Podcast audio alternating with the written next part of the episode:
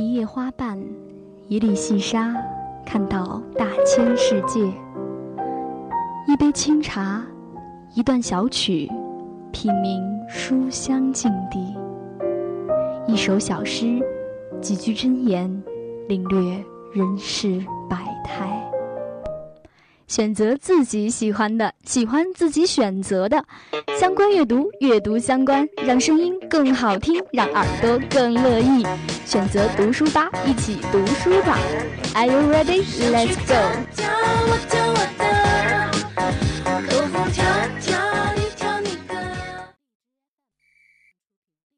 我的志愿是做一个校长。每天收集了学生的学费之后，就去吃火锅。今天吃麻辣火锅，明天吃酸菜鱼火锅，后天吃猪骨头火锅。陈老师直夸我：“麦兜，你终于找到生命的真谛了。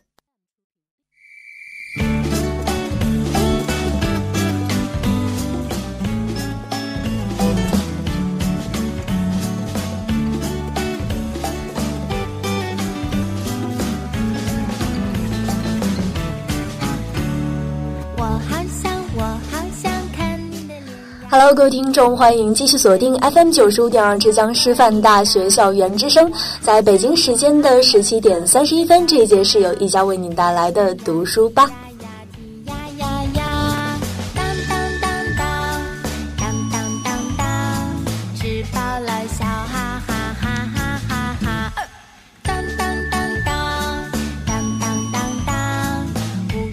刚刚大家也是听到了，是一个麦兜的开头，而且非常可爱。他说他以后当了校长之后，就要花同学们的钱，然后去吃很多很多的东西，当然是非常萌的一个开玩笑。那我为什么要把它给提出来作为我们今天节目的一个开头呢？就是因为今天的第一本书非常的萌，可以带你登录一个暖萌的治愈星系。那之所以要这么介绍，是因为我们呃，反正是我做读书吧，呃。这么两年以来，一直都没有做到过关于这样一种，嗯，因为它是漫画，可能我们之前就比如说像读过一些暗黑系的啦，以及呃清凉系的，但是可能就会，嗯，对漫画好像有一点点那么遗忘，所以今天也非常感谢方信给我们带来的稿子。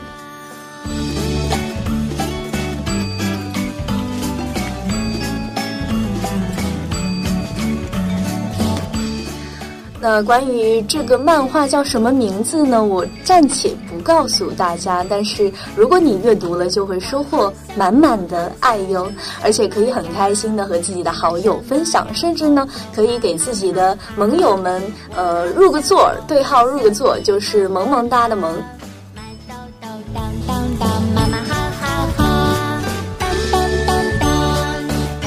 在第二个板块呢，依旧给大家带来三本书，分别是《奇迹与哲学家一起思考》以及《故宫的隐秘角落》三本书。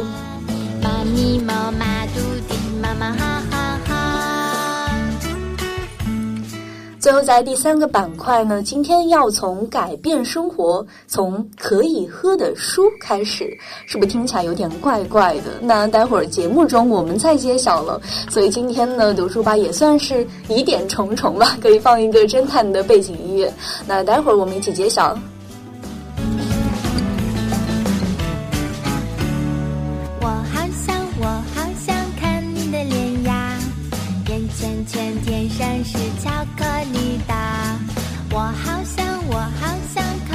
脚丫踢呀踢呀踢呀呀踢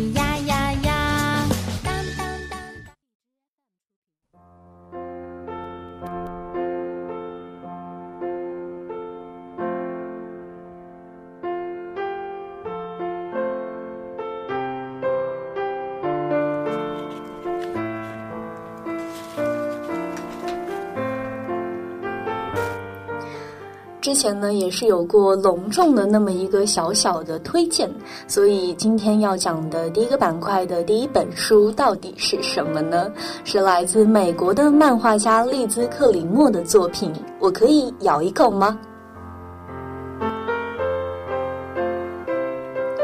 其实我相信各位听众可能从小到大，嗯，不可能是一本漫画书都没有看过。可能在我们小的时候，比如说看了柯南啦，以及叮当猫，还有有段时间非常流行的老夫子，还有神奇宝贝等等等等。那其实今天推荐的这一本呢，和以往有一些相似之处，但是又不同。那不同在哪里呢？是因为它非常简短。而且可以给你足够的时间放入自己的思绪，感受初夏般的带来的呃温暖和凉爽吧。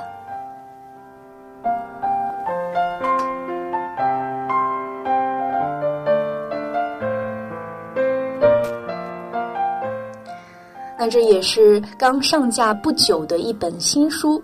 用我的话，呃，就是看过之后很良心的话说，就是是一本非常治愈系的暖萌漫画集。那其实作为我的话，也是很久没有接触到这类呃漫画读物了，因为可能呃小学接触比较多，到了后来，因为不是呃对呃日本动漫特别感兴趣的，但是当然这一本不是啊，呃，所以对漫画接触可能有点少吧，特别是平常读书的时候，对文字的接触会非常多。所以，当这么多密密麻麻的文字变成了一帧帧生动有趣的图案的时候，就会让人觉得，嗯，可以从另外一个方向去思考。因为我们在呃有的时候阅读的过程中，特别是读一些小说或者散文，会去揣摩其中，呃，比如说作者当时想表达出的一些意思，以及呃作者的嗯里头的一些人物的复杂关系等等等等，所以。当看到这本书的时候，我简直就有一种整个人放轻松的感觉，因为它变成了一个个简单别致的呃小动物，不那么复杂。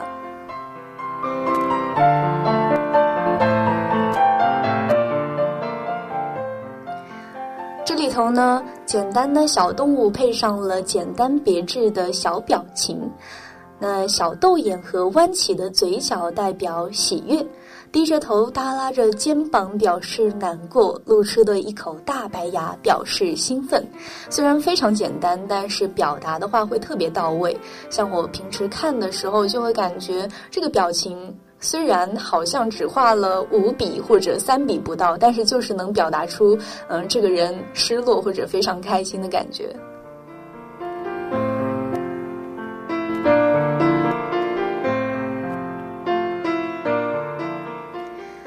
书的作者呢是来自美国的漫画家利兹克里莫，他现在在辛普森一家动画剧组呢任职故事修正师，带着这本新书《我可以咬一口吗》重新的出现在了我们的大众的眼前。这本漫画集呢一上市就受到了全球读者们的广泛关注。而且呢，他之前也是，呃，估计不少同学都已经知道了，就是因为他之前在微博上被大量转发关于小动物的漫画，也是我们之前在节目中有介绍到的。你今天真好看，也是作为他的一个处女作的漫画集了。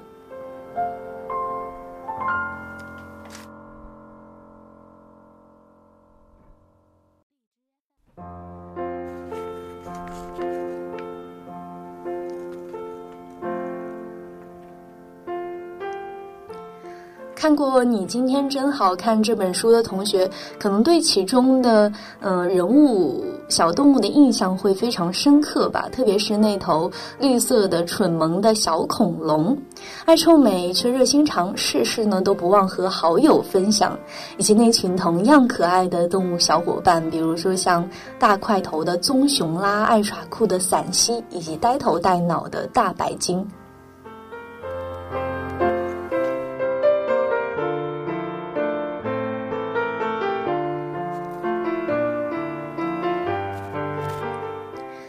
翻开这本书的书页，上面就写着“献给我的朋友，还有你的朋友”，那可以体会到这是一本大家一起共分享的书吧。它的目录上面呢，分成了四个板块，分别是“患难之交”“好朋友一辈子”“玩玩闹闹”和“别样损友”。虽然里面呢都是非常可爱的小动物，但是有的时候一些对话和嗯最后的一个结果会让你感觉一脸懵逼。但但是转念一想，这可能就是我们生活中的呃和谁谁谁发生的那件小傻事儿吧，又是感动，有时候又会觉得很好笑，所以即使这个时候在看漫画的时候，心里有什么不舒服，也会通通消失掉。那值得一提的是呢，虽然是拟人化的小动物，但是好多它们动物的习性也是包含在里面了，像蜥蜴啦、小恐龙之类的。所以说，我觉得这本书可以是一个，呃，也可以当做一个科普的小参教吧。就是给对小孩子来说，那对于大人嘛，嗯，有的可能不是懂得很多的，也可以当做这么一个科普知识来，嗯，进行一些摄取。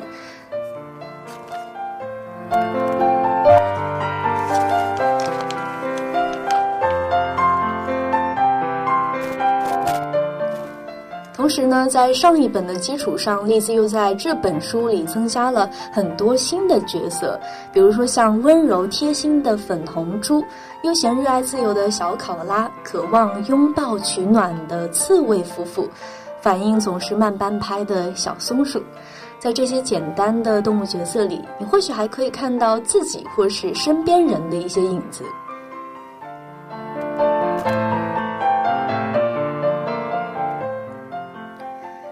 这些诙谐的漫画中，你会发现他们那种幽默感和令人羡慕的生活情趣，其实也恰恰在我们身边经常出现过，只是我们当时并没有把它给记录下来，或者说后来忘了。所以这本书也可以提醒你，在某时某刻有一个非常可爱的人一起存在着。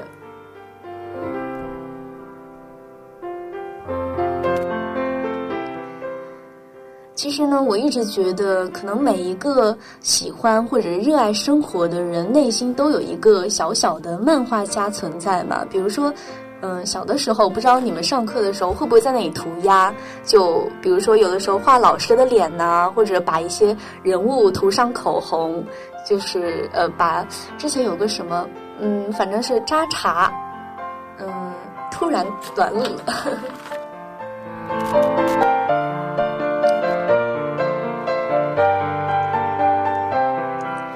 所以我相信呢，这位作者丽兹也是非常热爱生活的一个人，所以他可以把日常生活中那些非常普通的场景转变成四个方格里生动的图案。在这本书里，你可以看到各种各样的小动物，还有他们对自己生活都保持着一些不同的态度。那可能很多人会想起来，之前有看过的一部动画片叫《疯狂动物城》，前段时间也很火。不过它不像呃那部电影，那部电影可能会更加映射社会的一种嗯，比如说像民族歧视啦等等等等。这本漫画呢，可以更加贴近孩子们的生活，所以看着这本漫画的时候，你不会去想很多，但是。呃，你可以感受到从这些纸张中满满溢出的童年的爱心。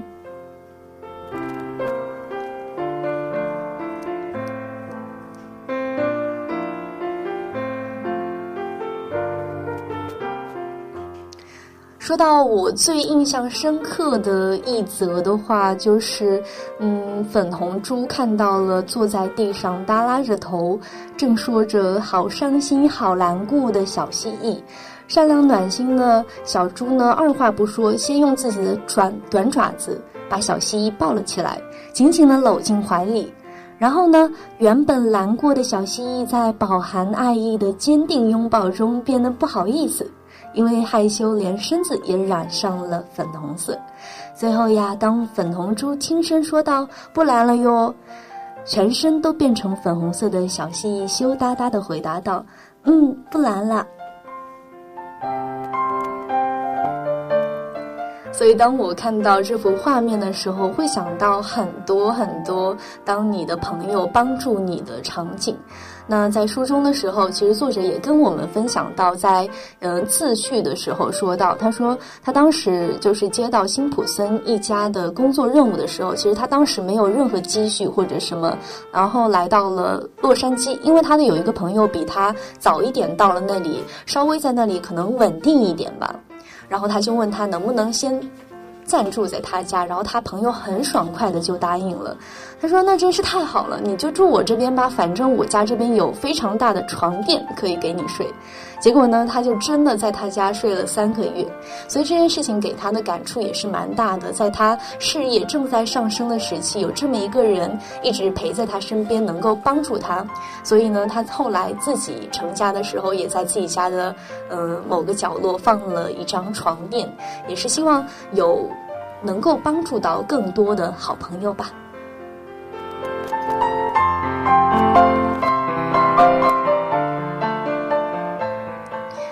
那尽管呢，他的笔下的世界是温馨而融洽的，他自身的经历呢，并不是那么顺利。高中的时候，他的作品因为被老师嫌弃画得太卡通，还被艺术大学的教务处婉拒了。直到加入辛普森一家动画组之后，他才对自己有了信心，继续画画。最后呢，当他把漫画发到网络上的时候，就有很多网友表示非常喜爱，然后就会去转发啦、传播啦、点赞啦，所以他觉得非常开心。当这些故事漫画被集结成绘本，生性幽默的他还表示，就算大家把他的书买回去做门档，他都会非常开心。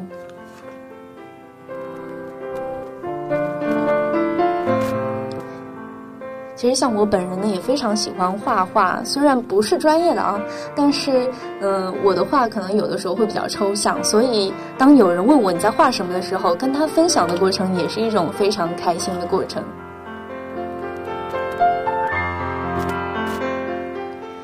正是这样呢，丽兹才会加倍感谢这些一直陪伴在她身边的朋友、伴侣以及家人，所以她漫画也能表达出当时她的初衷：记录生活，也是为了表达生活。艺术永远源于生活，这句话我想永远都是不错的。所以呢，无论什么时候，丽兹都会希望大家翻开的时候觉得开心。所以她的小执念应该在我们这儿也会成功。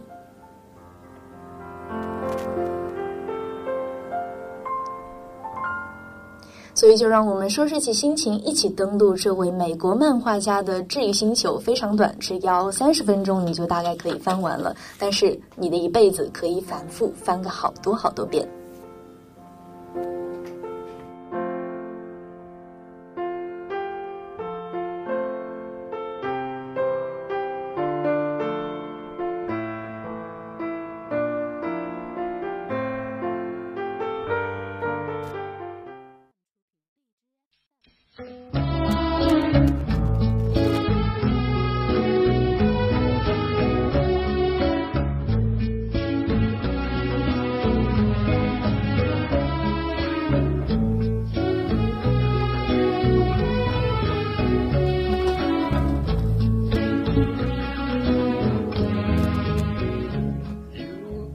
好，来到第二个板块，今天要分享到的分别是《奇迹与哲学家一起思考故宫的隐秘角落》三本书。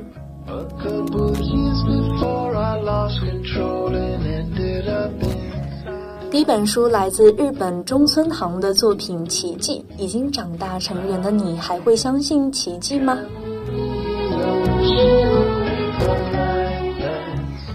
这次要推荐的这本小说《奇迹》，原本是导演市之愈合为日本九州新干线全面开通而接拍的一个命题电影，但他却用孩子成长乃至家庭这种最寻常的元元素，讲述了一个令人感动且难忘的寻梦故事。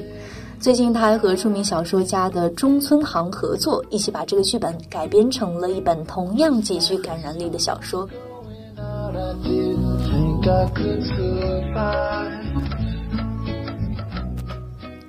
故事的主角是一个名叫航一的学生，在爸爸妈妈离婚后，他和弟弟分别两地。他与妈妈生活，而弟弟龙之介则和爸爸住在一起。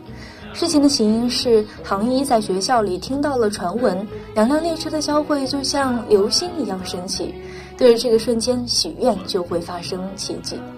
于是他怀抱着一家四口重新团聚的愿望，和弟弟一起克服各种困难，踏上了见证奇迹的冒险之旅。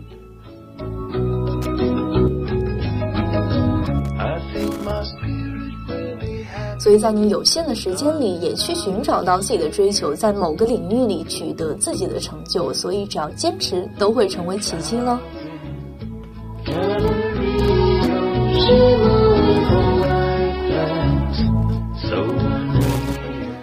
这本书来自德国格哈德恩斯特的作品，嗯，作品的书名有点高大上啊，与哲学家一起思考。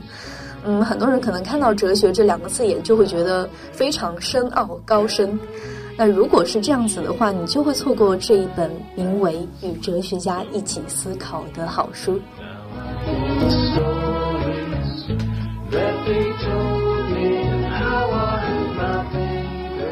整本书的内容以对话的形式向读者阐述了西方哲学的发展历程、基本问题和经典作品重要人物。同时呢，它不仅保留了古典哲学的传统，还覆盖了西方哲学等很多个流派。在德国哲学家格哈德的引导下，用一种轻松游戏的方式，开启了哲学之门。作为经典哲学的入门书籍，全书共分为七章，分别论述了七个重要的哲学议题。用一周时间，一天一个论题，无论是哲学门外汉还是专业人士，都可以从这本书开始进入哲学的大门。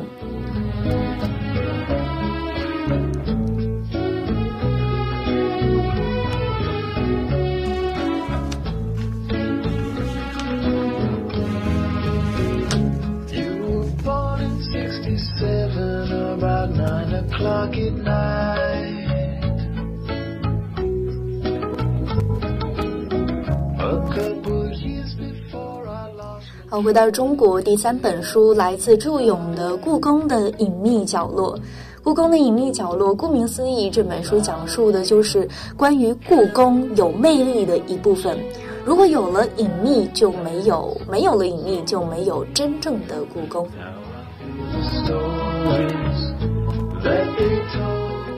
这本书的作者祝勇呢，不仅仅是多项文学奖的获得者，更重要的是身份还是故宫博物院的一名研究馆员。所以呢，他对其中的一些故事，可能是因我们平常人在外面感受不到的。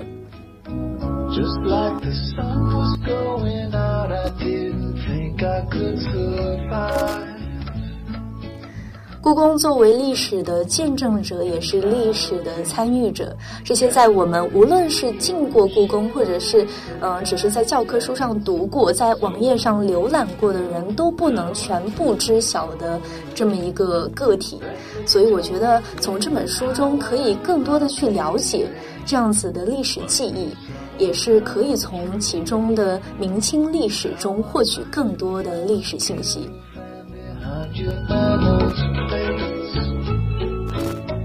看完这本历史随笔，你可以窥见故宫的那些极致之美，再一次感受那里的繁华和荒凉。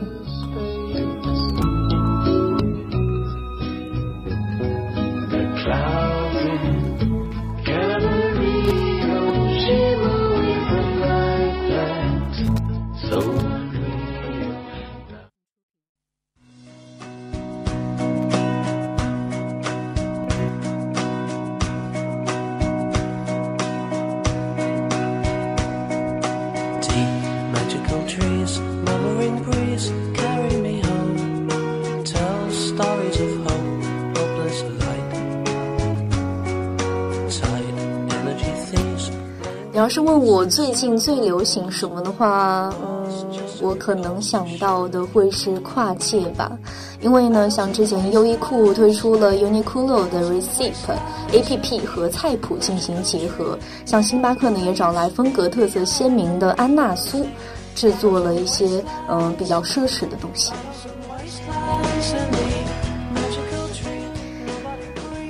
那今天要讲到的可以喝的书，就是和跨界有关了啊，是关于一个八零后的美国姑娘特蕾莎·丹克维奇。她呢，只带着一本只有二十六页厚的书，上个周末来到中国杭州，拿走了首届中国设计制造大奖。特别要提到的是，这里的制造不是那个制造，是智商的制造，制造。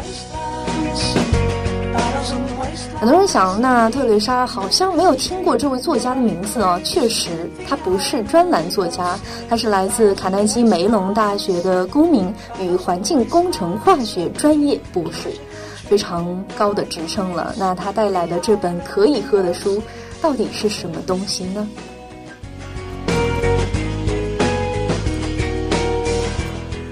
这里说的可以喝的书，并不是说那个书可以泡茶喝，因为呢，呃，它从外观上看和普通的书其实没有什么不同。但是打开之后呢，黄色的纸张可以被设计成一丝形，当水通过滤纸，百分之九十九的细菌都会被滤纸上镶嵌着的纳米银离子或者铜离子杀死，最后呢，得到干净的饮用水。有的人想这样子的高科技，嗯，可能会比较贵，但是这样的书呢，它的售价只要十美分的一张纸，可以过滤约一百升水。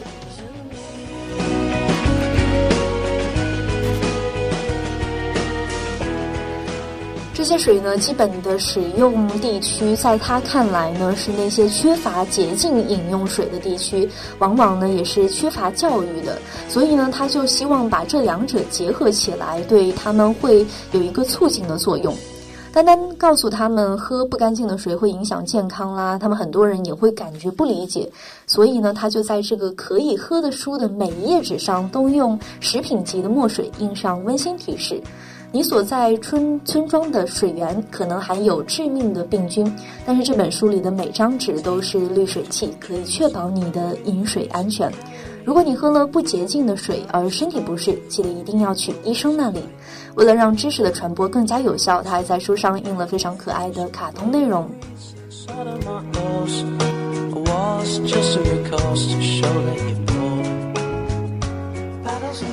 可以看见，特蕾莎没有去过任何的设计学校，也没有听过任何工程设计工程。她呢，只是有的对生活的热爱和对呃同伴的想要去保护的这么一颗心，所以她就用她的专业知识去提高人们生活水平，利用这一份责任感帮助他人。她的最终目标呢，是把这本书送给所有需要洁净水的人。这是一个方向，也是一个需要更多人为之不懈努力的梦想。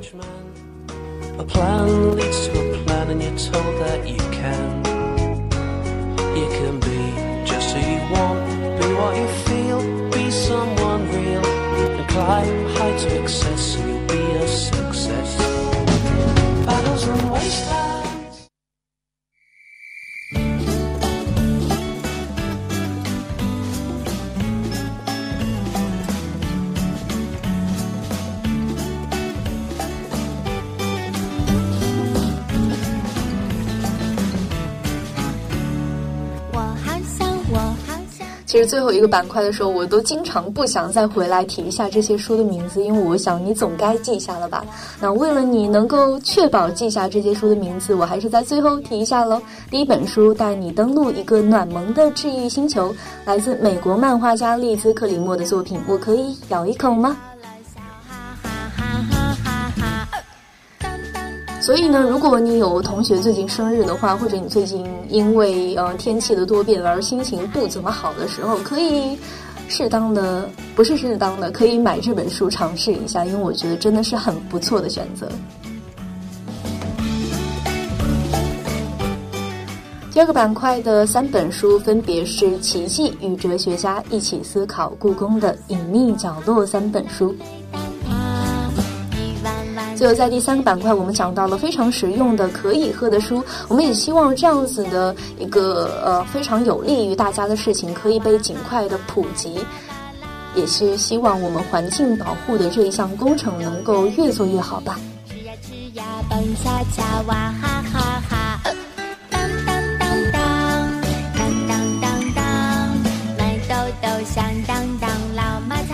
最后，感谢编辑方心提供的稿子。那我是一佳，我们下期再见喽，拜拜。